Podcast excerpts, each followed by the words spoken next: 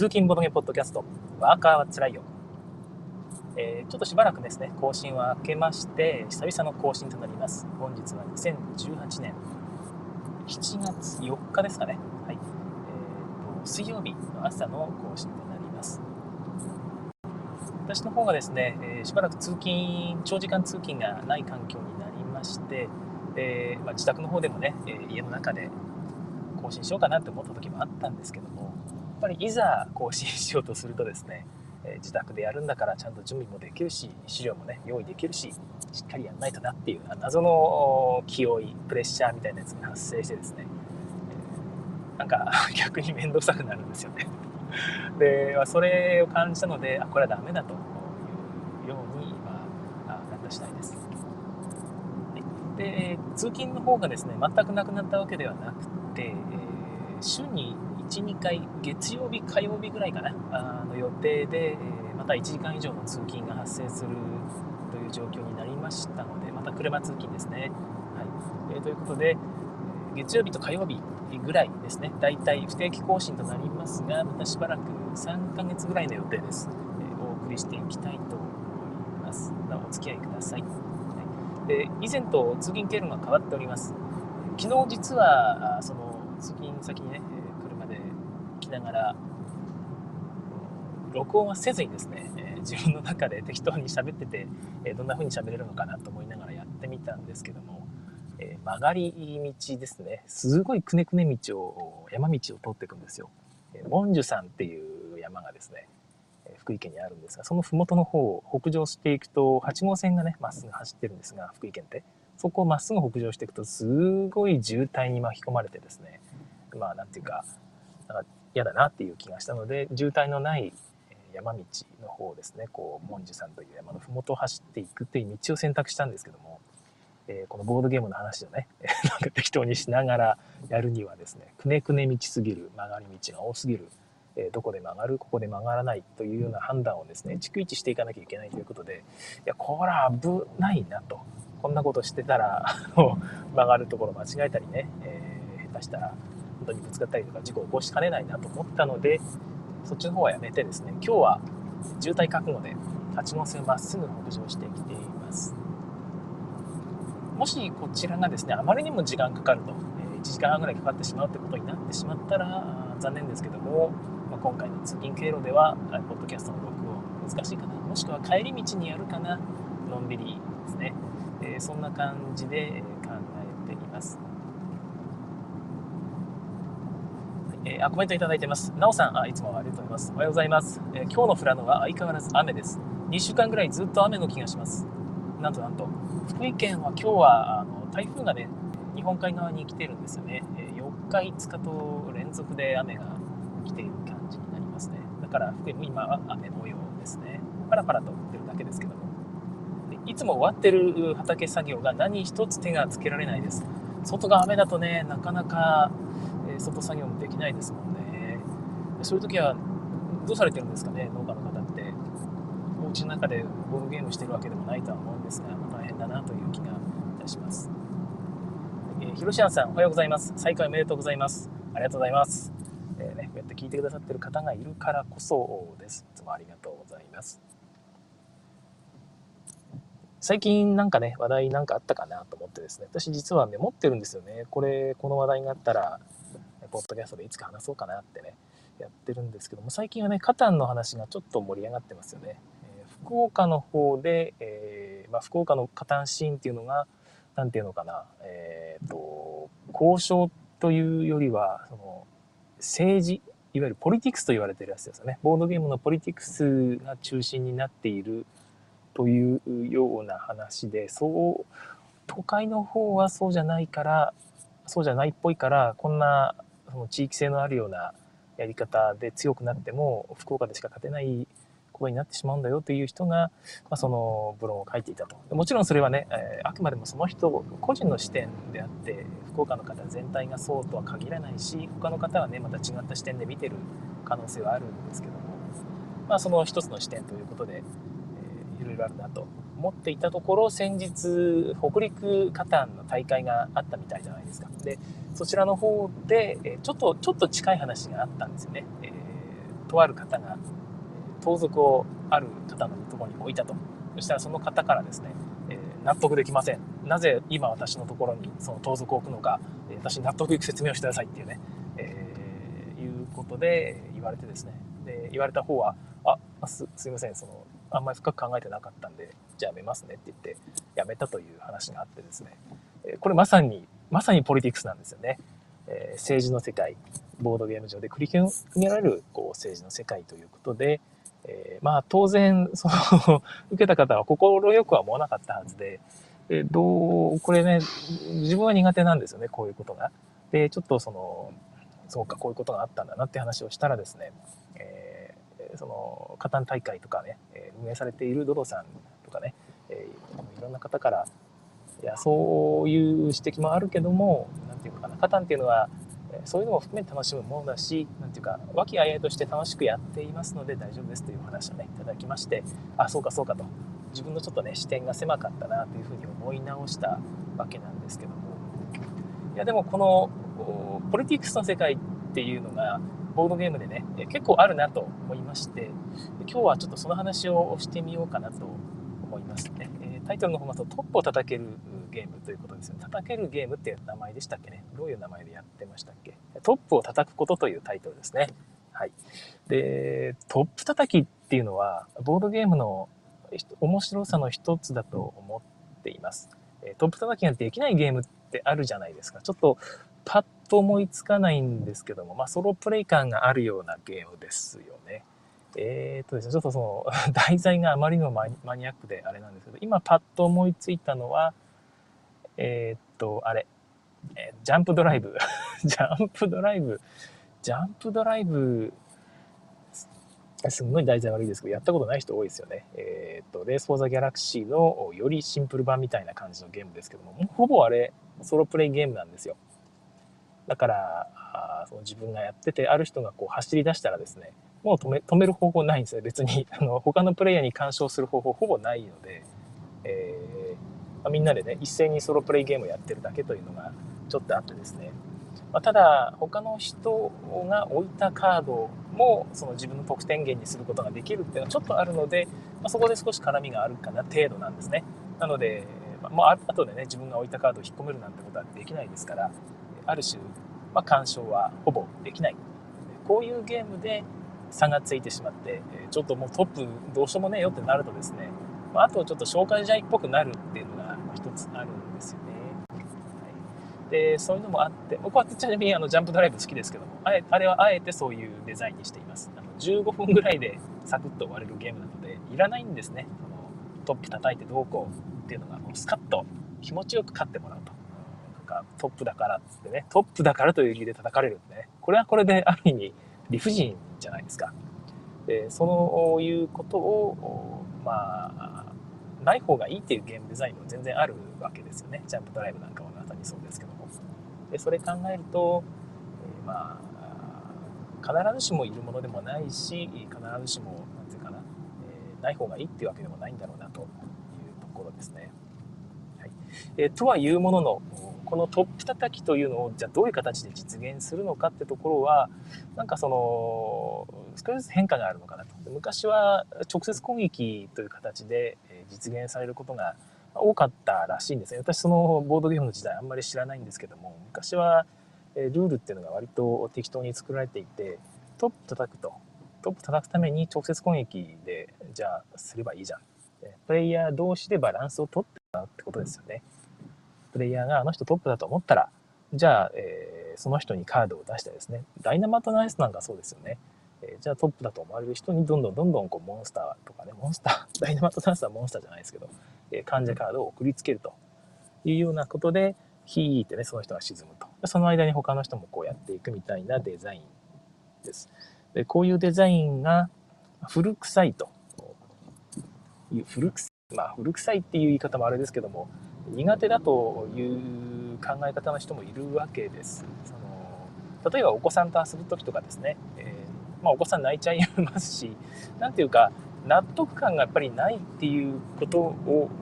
思う人もいるはずなんですよね。えー、直接トップだから叩かれるっていうのはじゃあトップだっていうことをねうまくこう隠す方がいいのかでそういう技術を身につけることがなんかボードゲームなのかとでそうじゃないんじゃないの？あとは、まあ、トップかどうか一見してわからないなんとなくこの人トップかなっていう状況だとですねいやいやあっちの方がトップだよとかね、え自分はまだまだそんなにトップじゃないよみたいないうようなですね口がうまい人 まあ、まさにポリティクスなんですけども、えー、口がうまい人誘導ができる人または説得力がある人こういう人が強いということになってしまう。でそれも含めてボードゲームじゃないのかという考え方ももちろんあってですね全然構わないわけですけども、まあ、そうじゃない考え方の人ももちろんいるわけですね。そこにそこで楽しむのどうなのっていうところですね。ではい、えーと、この今回のポッドキャストをするにあたってですねちょっと参考にした資料がありましておその前に周さんね出遅れたというコメントで ありがとうございますいやすいません全然出遅れて、えー、構わないのでまたね後で聞いてくださいねはい、ネットでですね、批評のための捏造ドイツゲーム現代史というタイトルで検索していただくとですね、澤田さんの PDF が見つかります。ちょっとすみません。お茶飲みますね。はい。これ澤田さんが 以前どっかで、えー、なんか講座をされた時の資料だと思うんですけども、これは結構古い、え資料ですね。はい。で、この中で、まドイツボードゲームっていうのは、えー、まある視点で見ていくとまた面白い、まあ、いろんな視点で見ることができるんですが今回はポリティクスのゲームとしてのドイツボードゲームという視点で見ていきましょうというタイトルでこうされているんですまさに今回の話です。でポリティクスっていうのは何かっていうのはそこで簡単に定義されていてですね他プレイヤーを恣意的に対象にしてその対象者のゲーム状況ですねその対象者のゲーム状況を差別的に変えてしまうことというふうに書かれています。3人以上で遊ぶゲームでのみ発生する概念とかの現象であるということですね。でまた伝統的なゲームでほとんど見られないと書かれているのはまあ何ていうかね最近になって出てきた最近というかまあ何ていうのか、まあ、近代に入ってということですよね。近代に入ってから、えー、発生したということなんでしょうかね。はい。で言葉としての書出ですね。初めて出たのはガーフィールド・エト・アルですかね、えー、キャラクタリスティックス・オブ・ですけど2012年の記事もしくは書籍なんですかねこれ、えー、ということで出たということで比較的新しい言葉みたいです。ポリティクスボードゲームのポリティクスという言葉ですね。でポリポリティカルなゲームにおける戦略例というのが挙げられていてですねこれが先ほど言った内容にもちょっと関係してくるんですけども1位になると叩かれるので目立たず潜伏するっていう戦略、はい。えー、もう一個。他の人同士を戦わせて美味しいとこ取り ありますよね、はい。えー、泣き落としたりおだてたり脅したり、ね、して自分を攻撃対象から外してもらうんですね、はい、これは、ね、個人的には僕は今いただけないというかやめてほしいゲーム外の事情を持ち出してみるねさっきコーラ思ってやっただろうというですねこういうようなことと最後が自分以外の誰かが自己犠牲精神を発揮するべきだと。つまりお仕事ですよね。お仕事するべきだということを主張する。まあ、主張するっていうのはつまり、ま、ポリティクス、まさにポリティクスなわけで、あなたがこれやらないとゲーム全体負けてしまうんだよ。あなたが負けるんだよ。それでいいの？というところですね。はい。まあ、こういう主張をすると。自分以外の誰かがってところがミソですよね。良いか悪いかこれがね、良いか悪いかっていう話に関して、まあ、ゲームが不毛になりがちだというふうに、えー、田さんは主張しています。これが正しいかどうか別にして、沢田さんはそう主張されているわけですよね。どのゲームも同じ同じポリティクスのゲームになってしまうと。結局、まあ、どんなゲームであろうと、ポリティクスが上手な方が勝つということになりがちであると。ディベートの印象操作以外の技術を磨く気が起きなくなると。いうふうにも書かれていますね。ま、これなんとなく分かりますよね。えー、例えばの話、まあ、一生懸命ね、ボードゲームの技術、まあ、そこに出されているパズルを解くというふうに私は考えているんですが、ある戦略が一番いいはずだろうと思ってですね、うまいことをこうマネジメントしてね、えー、勝てる、勝てないっていうギリギリのところに来たと。でそこのところで最後で、えー、ポリティクスで、でもお前最近勝ちすぎてるからちょっと負けてもらおうかっつってね、えー、その その人の一言とかですね。もしくは、えー、ちょっと可愛い子がいてね。可愛い子がいてっていう話をちょっとジェンダー論になっちゃうからやめとこう、えーとね、お前なんか腹立つからってね腹立つからっていう理由で、えー、別の謎の攻撃されると。でその人はその攻撃をすることで何の恩恵もないはずなのに攻撃されたみたいなね。そういうふうなポリティクスあいつと仲いいから友達だから勝たしてあげたいからとかね。そういう話で、え謎の攻撃をされるその攻撃したプレイヤーにとっては何のメリットもないはずなのにそういうことをされて負けてしまうというようなことが起きるですね。でもしくは誰かがね、え俺俺じゃなくてここっちじゃなくてこっちを攻撃しなきゃダメだろうっていうね誰かがこう主張し始める。常に主張し始める。そいつその人はあんまり主張はしないタイプ。でも他の人はするタイプその人の言う通りにね盤面が動くっていうような経験をしてそれで負けるってことが続くとですねもうなんかいいやと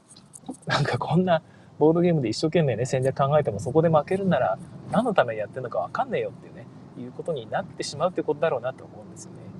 えー、まあ、確かにそれもよくわかるなというところです。はい、で反面、えー、技術の低いプレイヤーでも勝負できるというふうにも書かれています。ややこしいルールを排除しても、まあ、ゲームを成立させることができる。結局、まあ、あの人攻撃、あの人が今トップだからあの人攻撃しようってね、ずっとやっていくだけでもバランスが取れるわけですね。バランス壊れていても、壊れたバランスをその直接攻撃なり、えポリティクスを有効にするためのルールっていうのを仕込むだけでね、例えば交渉ですとか、えー、みんなで多数決で攻撃対象を決めるとかね、人狼なんかそうですよね。そういうふうな仕組みを入れておく簡単なルールを1つ入れておくだけでゲームをプレイヤー間で、え、まあ、バランス取ってもらえるってことだろうなと思います、まあ、そういうような、まあ、良い点悪い点っていうのがありますよということですね。はい。で澤田さんがねこの資料でどういう結論をつけているかっていうのはぜひ検索してね読んでいただきたいなと思いますけど、まあ、結局ポリティクスってのはそういうことだなというところです。はい、あと、はい、シュウさん、えー、コメントですね。多人数でのウォーゲームやユーロのディプロマシーなどを含むマルチゲームっていうのはですね、まさにこの要素を呈するんですよねと。うん、で、それで交渉要素が削られていったとも思っていますということですね。なるほど。交渉要素っていうのが昔はまあたくさんあって、まあ、ポリティクスガンガンガンガンやってもらったんですけども、まあ、そこが削られていったということですね。えー、コメント、みやみやさん、ね、復活してる？お帰りなさい。えー、記者は進むよ。面白そうですよね。はいはい。これ後でまたコメントというかご紹介いたしますね。はい、ということで、えー、私もね、考えてみたんですけども、私自身、えこういうのが今は苦手です。で、なんで苦手になったかというとですね、もともと実は私もポリティクスをするタイプの人間でした。ボードゲーム始めた頃ですね。まあ、盤面がこう自分からこう見える。自分からはこっちの人が勝ってるように見える。で自分は負けていて、まあ、今3位であると。そうすると2位の人が3位である。私を攻撃するわけですよ、えー、そうすると2人とも自分は沈むしでトップがねその後めちゃくちゃ得してしまうというようなシーンが見える時があるんですよね。その時に「いやいやちょっと待って待って」っていや違うんじゃないですかこれ今こうすると1位の人がこの後めちゃくちゃ美味しい思いしますよね。でそれに対して僕は3位ですよ。3位の人を今沈めて2位の人なんかどうします。それよりも1位の人攻撃しちゃダメですよ。ってことをねこう力説するんですよね。でその時は僕は全然それが悪いことだと思ってなくて、えー、そういうふうにこううまいこと助けてですねその2位の人にもメリットがあると私はその時思っていたわけです。でそういうことをして2位の人が「ああそうかそうかじゃあそうしようかな」なるんですよね。でうまいことになって「よしよしよかったよかった」ね。これでこのボードゲームは壊れずに済んだとね。っていうふうな満足感をこう得たりしてやっていたんですけども、まあ、何度かそういうことをやっていくとですね、えー、まあ、大き大きい問題としてあのー、あれですね。自分が視点から見ると正しいと思った自分の主張が他の視点から見るとですね他のプレイヤーの視点から見ると実は正しくないというようなことが、まあ、たまにあったりしたんですね。で結局自分の視点が狭いのに、まあ、それを主張して、えー、なんか逆に自分がゲームを壊しかねない。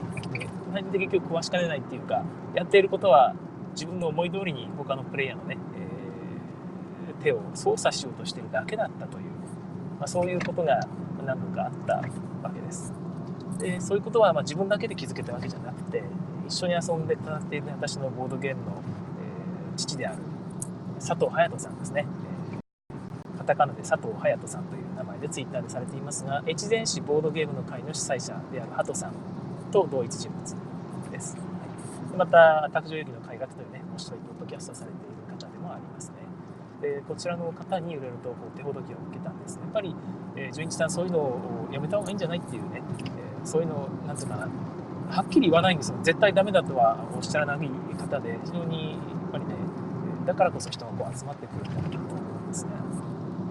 絶対ダメだとは言わなくて、いや、僕はそういうのをやると、なんていうか、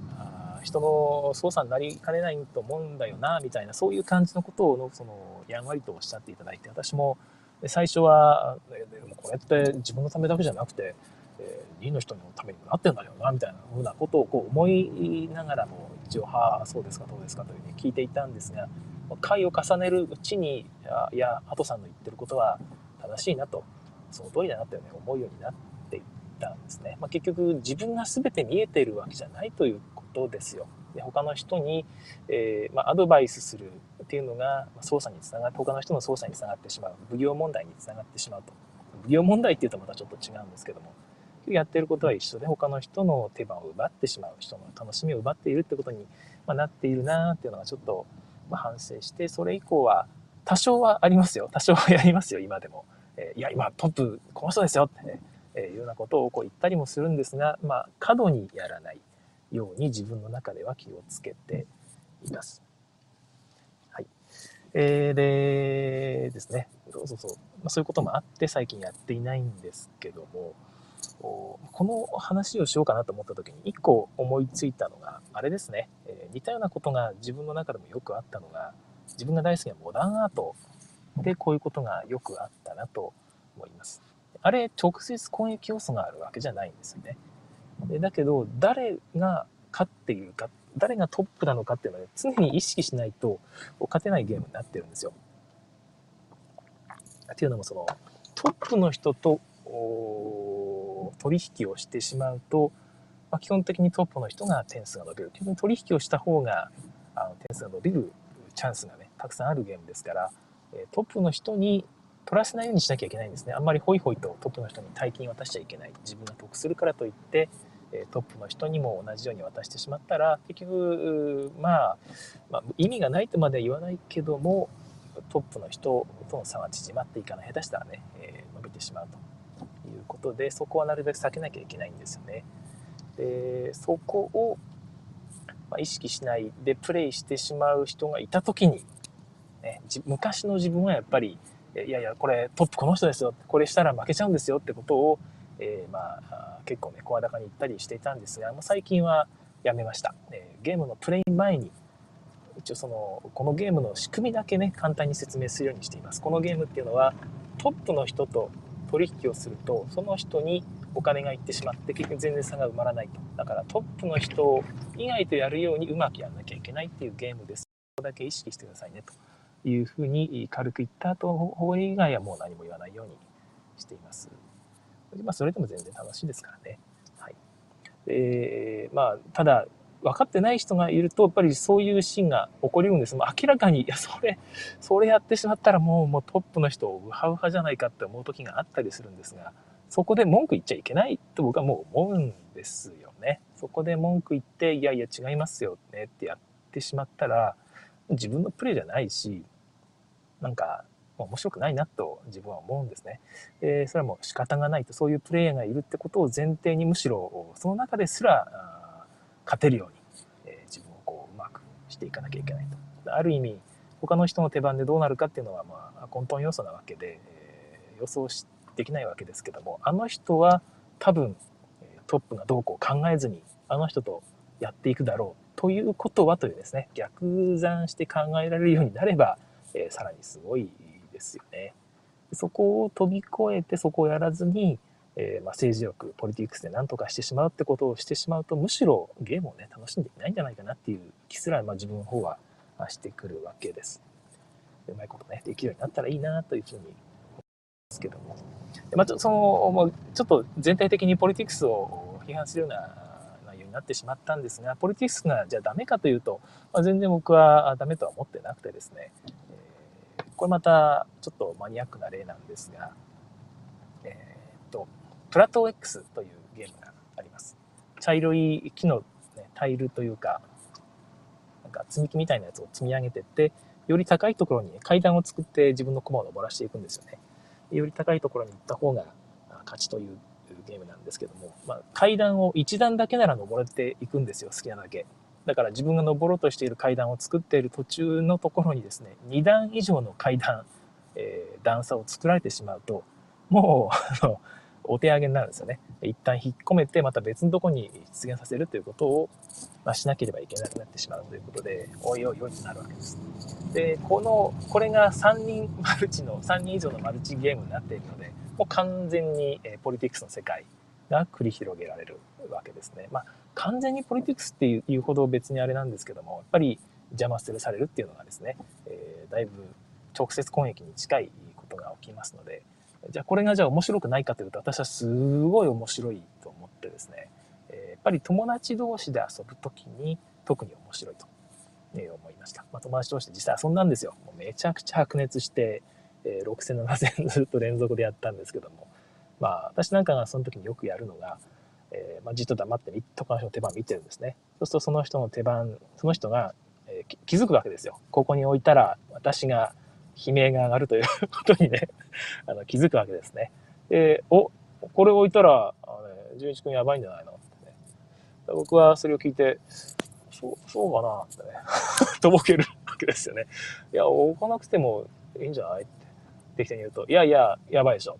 置こうかな？っつったら、僕は途中で泣き落としにかかるわけですね。さっき言ったまさにポリティクス。いや、やめとこうやめとこうってね。今やんなくていいよって、そんなもったいない。最後の1ピースのやつ後で取っておこうよ。自分、そっち行かないからじゃあ、やめとくやめとくってね、こう言い始めるんですけども、まあ、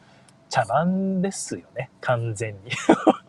え行かないからなんて口約束は誰も信じてないし、えー、泣き落としをすること自体もすでに茶番であることはみんな知ってるので、えー、まあ、それがそれで盛り上がるんですよね。私が言えば言うほど、じゃあ起きますって言った瞬間の僕の悲鳴がね、え、楽しいものに変わるということで、友達同士でそういうことをやるときに、まあ、ポリティクスっていうのが非常に楽しさの一環になる。これが私、まあ、ポリティクスってこれ言っていいのかわかんないですけど、ポリティクスになってないですよね。いくら私が泣き落とししてもギャグにしかならないですからね。でそういうことを考えると、ポリティクスじゃないのかもしれないですけども、まあ、そういう部分が、この茶番を乱してるって考えると、まあ、こういうね、メカニクス、直接攻撃ができる、泣き落としというのが有効かもしれないと思わせる、えそういうものがあることが、あまあ、ゲームの面白さを乱してるってこともあるはずで、まあ、一概に否定してるできるもんではないのかなという気がします。はい、よく言われるのがドミニオンなんかはこういうのを排除してね直接攻撃はないんですよね。ほぼほぼないんですよね。だから、まあ、そういうことが起こらない。けど実際のところ、え、ある戦略庭園戦略を取ってる人がいたらそいつをね邪魔するためにちょっとお仕事でね自分も庭園取っておこうとかそういうことはあるはずで、まあ、決して近代ゲームだから新しい、ね、現代ゲームだからそういうのがなくなったってわけでもなくてね、うまく隠蔽されているというだけなんですよね。ある程度はやっぱりポリティクスっていうのが発生するし、まあ、完全になくすことが良いわけではないというのが、まあなんかこう話をしてて思ったことではあります。シュウさんのコメント、ハトさん本当にね、えー、人物ですねということで、本当にね、ハトさんは素晴らしい方だなと思います。はい。ハトさん聞いてたらね、え背中がむずがゆくなるようなお話だと思うんですが、本当にね、いつも感謝しております。えなおさん、え僕は攻撃の矛先を、矛先を向けられたら、僕が困るとは言いますね。でそのまま攻撃されたら、ああ、やられたとリアクションしておとなしくやられます。いやいやいや、いいですね。はいはい。僕も、なんていうか、最近、昔は、なんかね、本当に勝ちたくて始めた、始めた頃ですよね。ボードゲーム始めた頃っていうのは、ゲームに勝ちたい、勝ちたいと思ったんですよ。で、えー、なんていうかね、攻撃の矛先向けられたら、とぼける。本気で、本気で、本気で、その、いやいやいや、えー、そうかなってね、こっちの方がいいんじゃないですかね、みたいなことをね、すごいドキドキドキドキしながら、こう、やってましたけど、あれがまさにポリティクスだったわけですよね。えけど最近はもう勝ち負けそれで勝って、えー、やってもですねなんか政治力で勝っただけでなんかどうなのって思ってですね、まあ、ある時に思うようになったんですよね。なんていうかそれやられた方も面白くないないんじゃないかなっていう気がちょっとして、えー、まあ、そういうことを考えていくと結局そこを決めるのは相手方のプレイヤーですからで相手ももう分かってますからね、えー、むしろだったら攻撃されることが美味しい状況にした方がいいじゃないですか。面白いじゃないですか。むしろね。どうせ分かってるんだし あの相手も良い点以外基本的に打たないわけですから。だったらそこを打たれると、まあ、僕はおしっこ漏らしますねっていうふうに言って実際に漏らした方が絶対面白いという結論ですよ。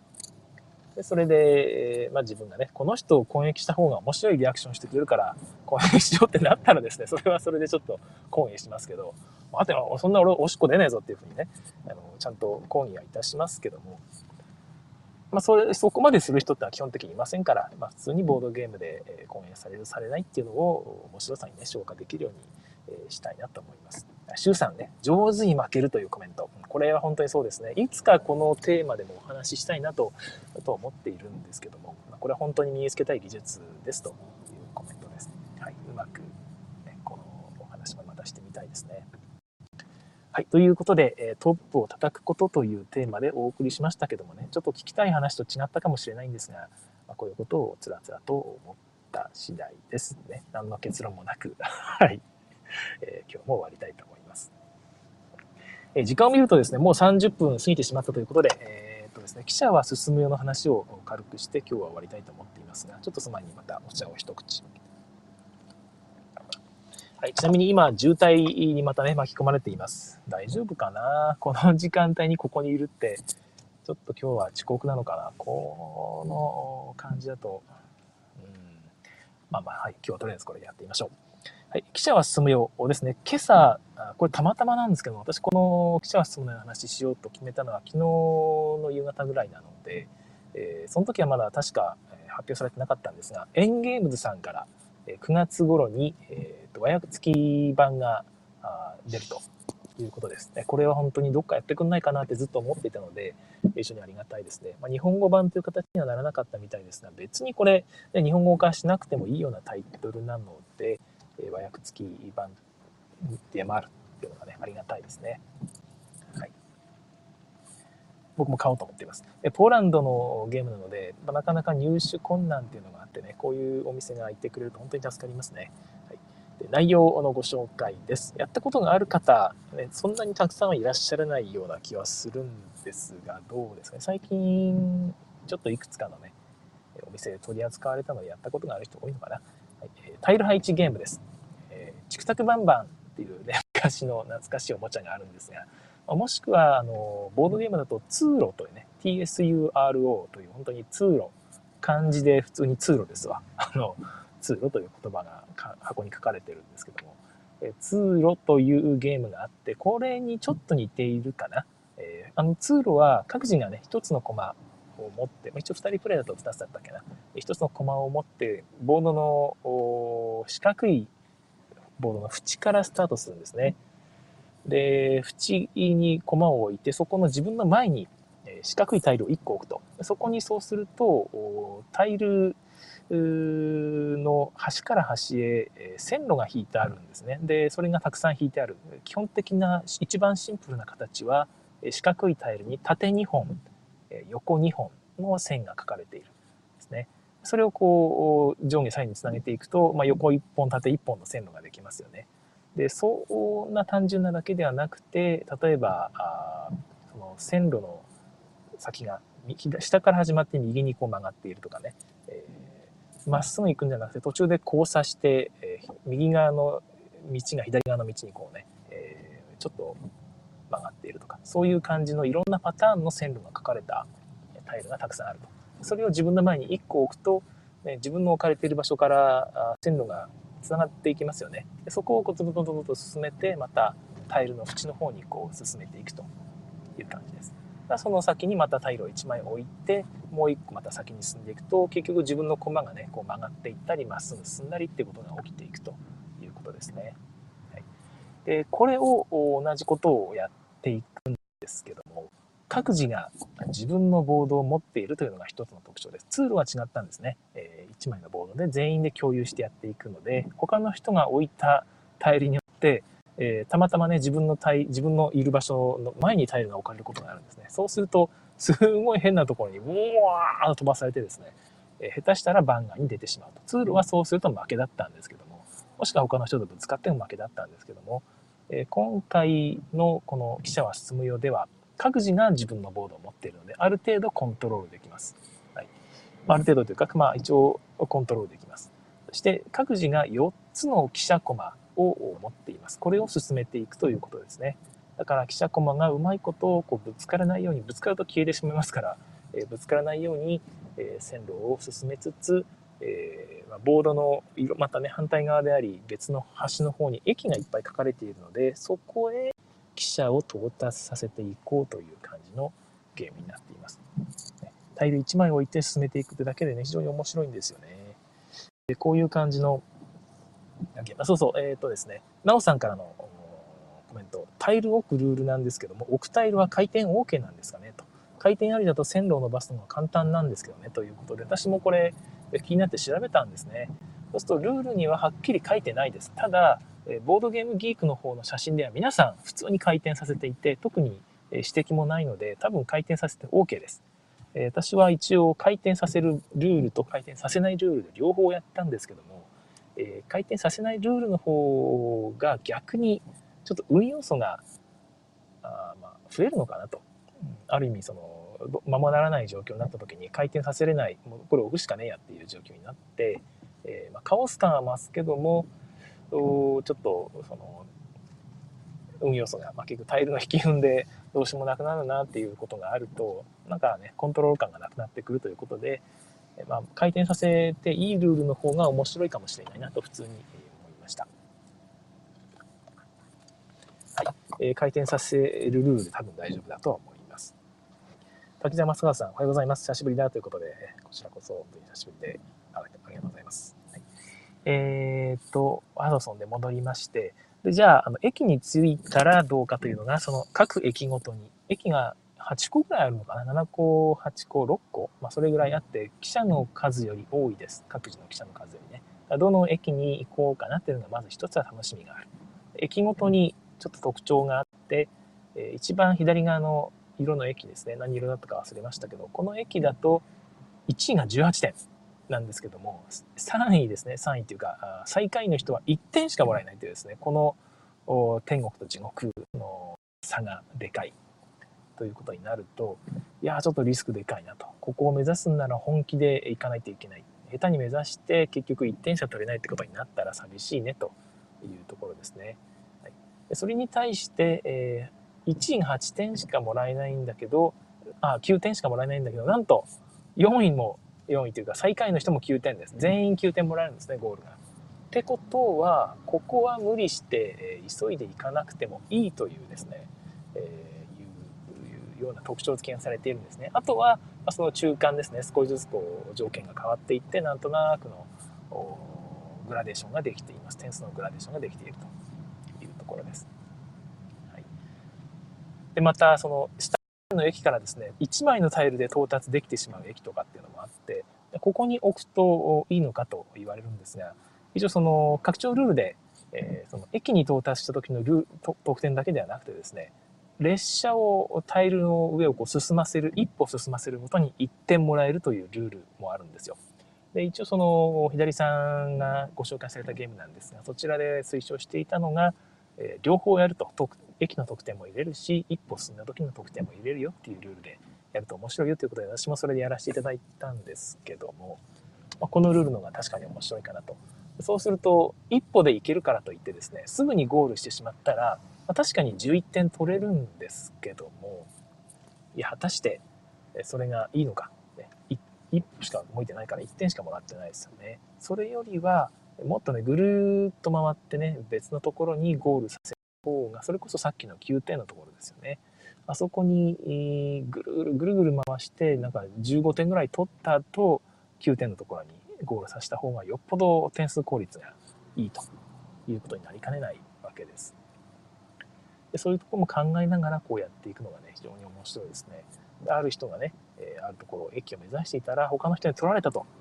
えー、マジか今から行っても3点車もらえねえよみたいなことになるとじゃあちょっとね遠回りしてこっちから行ってみようかなって考えるわけですね。でそうすると意外とあれあれこっち曲がってこう行くとこれまでに置いたタイルの上をねすごい長旅をしてえちょうどまだね誰も到達誰もっていうか他の駒が到達してない別の駅につけるじゃないかと。でここならば点数も増えるしさらにすごいじゃないかっていうね発見ですね。たまたまなんですけども。たまたまなんですけども自分が見つけたわけですから自分の実力と言えるじゃないですか。でそういう感じの展開がね結構あってですね、まあ嬉しいワクワクドキドキ。そういうものがねタイルを置くだけのゲームにこういろいろ集約されていて非常に面白いゲームだなと私は思いました。れ多分ね、いろんな人におすすめできるゲームじゃないかな。ルールがね、すごくシンプルでタイルを置いてね、見た目も良くて、で、駒を動かしていくという楽しみもあって、で、発見いいハプニングがあり、良いゲームじゃなじゃないかなという気がいたします。うん、ルールも全然本当に判断じゃないんですよね。で一つちょっとどうでもいい部分なんですが気になったのが得点を取った時ですね得点取った時に、まあ、例えばピンク色の駅の1位、僕取りましたって時に、ピンク色の駅のところの1のところに自分の色のタイルを置くんですけども、点数がそこにね、1位12点って書かれてる上に置くんですね。そうすると、俺何点持ってんのっていうのが 見えなくなってしまって、それを隠匿して嬉しいゲームでは別にないと思うので、最後の得点計算めんどくさいんですよね。えー、っと、これなんだってタイルをこうめくってですね、やると、自分どこに置いてたっけって分かんなくなってまた戻す。で、そうすると、あれ何点だっけってまた、ね、ひっくり返すみたいなことになってると、あれは、うんと、輪っかにするか、えっ、と、まあ、置いてもその下にね、点数が書いてあるようにするか、もしくは透明チップにするかなりして、もうちょっとプレイアビリティ上げた方がいいのかなという気がいたします。別にね、得点ボードだけの話なんで作り直せばいいんですけども、もし出たらそういう得点モード自作しようかな。コマをね、タイルを置いても下に何点って見えてるようなボードをこう作ってみようかなという気がしました。はい。えー、記者は進むよポチョンクとね、いう名前で言われているゲームのご紹介でした。4人まで遊べて、本当に20分ぐらいで1ゲームが終わる非常にシンプルなゲームです。1人でも遊べると思いますね。子供と遊ぶのにもちょうどいいし、本当に早く欲しい。エンゲームさんありがとうというところで、どれぐらい仕入れるのかがすごく不安なんですけど、手に入るかな。500個ぐらいはあっという間だと思うんですけども、どうでしょうね。うん、はい、という感じで、今日はトップを叩くことというテーマと、記者は進むよのご紹介でした。はい、今日はここまでにしたいと思います。一応明日もね、えー、更新しようと思ってるんですけども、今、えー、この渋滞で実はものすごいえー、遅れてます。これは通勤に1時間半かかる、1時間半以上かかる 可能性があるので、この道はちょっとやばいな。明日、うん、裏道で、えー、やってみようかな。ちょちょっと明日の放送はまだ未定です。はい。というところで今日はここまでにしたいと思います。えー、次回更新をお楽しみに。さようなら。